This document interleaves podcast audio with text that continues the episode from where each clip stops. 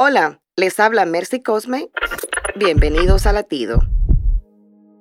No es la magnitud de la crisis, sino la actitud con la que se enfrenta.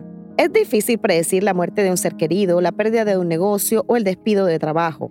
Y cuando cosas así suceden, hay quienes se derrumban y toman decisiones trágicas. Sin embargo, hay quienes en medio del dolor y la desgracia encuentran las fuerzas y los recursos para salir adelante. Al salir del arca, la familia de Noé tenía un gran desafío, edificar viviendas, cultivar los campos, reconstruir las granjas y todo lo necesario para la subsistencia. Sin duda algo desanimante, pero no estaban solos. Dios estaba de su parte.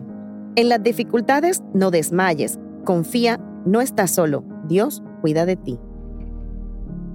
Para escuchar más latidos, visita salvationarmyradio.org.